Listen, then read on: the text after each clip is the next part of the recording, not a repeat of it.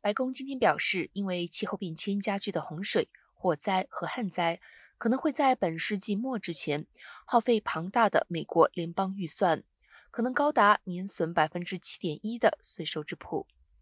以现金的金额计算，相当于年耗两兆美元。这是白宫首次做出此评估结果。白宫管理及预算局分析发现，联邦政府每年花在海岸赈灾、洪水、作物保健、野火控制、联邦设施淹水等开销，每年可能要多两百五十亿至一千两百八十亿美元。白宫管理及预算局气候与科学官员瓦赫辛以及局内首席经济学家叶根表示。气候变迁威胁全美社区和部门，包括洪水、旱灾、酷热、野火、飓风，影响美国经济及民众生活。